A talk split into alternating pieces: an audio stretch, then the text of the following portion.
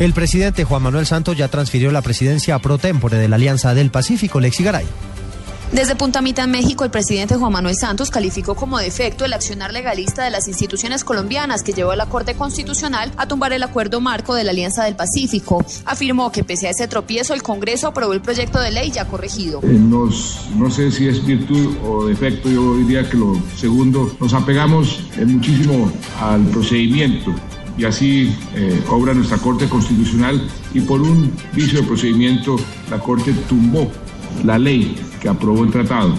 Pues bien, esta semana el Congreso en tiempo récord, el Congreso después de un mensaje de urgencia, las comisiones respectivas y las plenarias del Senado y la Cámara nuevamente le dio luz verde a esta ley. Antes de entregarle la presidencia del bloque a su homólogo Enrique Peña Nieto, Santos celebró la incorporación de México al mercado integrado latinoamericano que le permitirá a la Bolsa de Valores de ese país iniciar operaciones con las de Chile, Colombia y Perú. Lexi Garay Álvarez, Blue Radio.